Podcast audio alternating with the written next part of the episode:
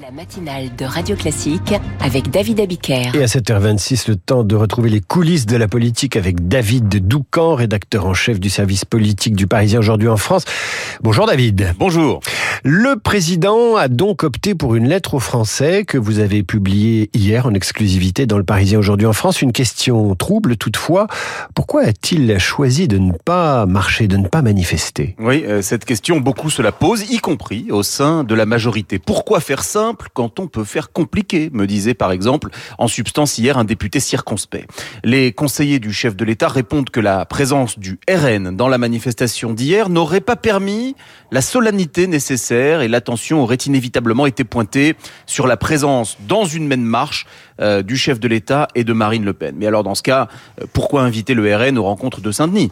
Et puis ne pas vouloir se mêler à eux, c'est aussi d'une certaine manière leur laisser la rue. L'explication est donc peu convaincante. Alors un ancien cadre au cœur du dispositif de la campagne de réélection de 2022 en propose une autre. Cette marche, ce n'était pas son idée à lui. Or, vous ne le verrez jamais aller à un événement dont il n'est pas à l'initiative. Emmanuel Macron euh, s'est construit ainsi. Après la présidence normale de François Hollande, son obsession fut de ressusciter l'hyper-présidence au point d'épouser, d'ailleurs, vous vous en souvenez peut-être, le surnom de Jupiter. Mais euh, cet enjeu d'image est-il à la hauteur du moment?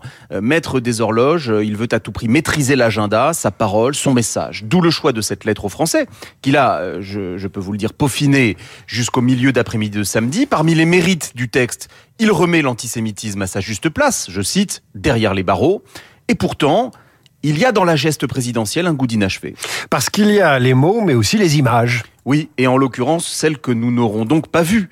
Les trois présidents, anciens et actuels, en tête de cortège, ensemble, pour combattre l'antisémitisme et donc sauvegarder la République, puisque c'est bien tout l'enjeu. Mais peut-être que manifester serait à ses yeux synonyme de prendre parti sur la question du Proche-Orient. Son entourage assume cette préoccupation. Je cite, Un monde idéal serait un pays où défiler contre l'antisémitisme ne signifie pas soutenir Netanyahou.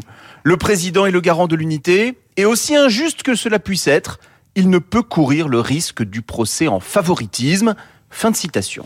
En 1990, pourtant, François Mitterrand était descendu dans la rue après la profanation du cimetière juif de Carpentras et personne n'en avait déduit que la position historique de la France, deux États là-bas, était remise en cause. Et puis, argument limpide dans le JDD, présence à la manifestation. Nicolas Sarkozy a joint hier le geste à la parole. On ne peut s'empêcher de comparer avec la complexité de la communication macronienne, ou quand le en même temps risque de finir par donner parfois l'impression du zigzag. Il faut de temps en temps faire simple. Cela permet de ne pas rater la marche. Et vous, vous faites clair, David Doucan, chaque matin à 7h25 dans les coulisses de la politique. Merci. À demain.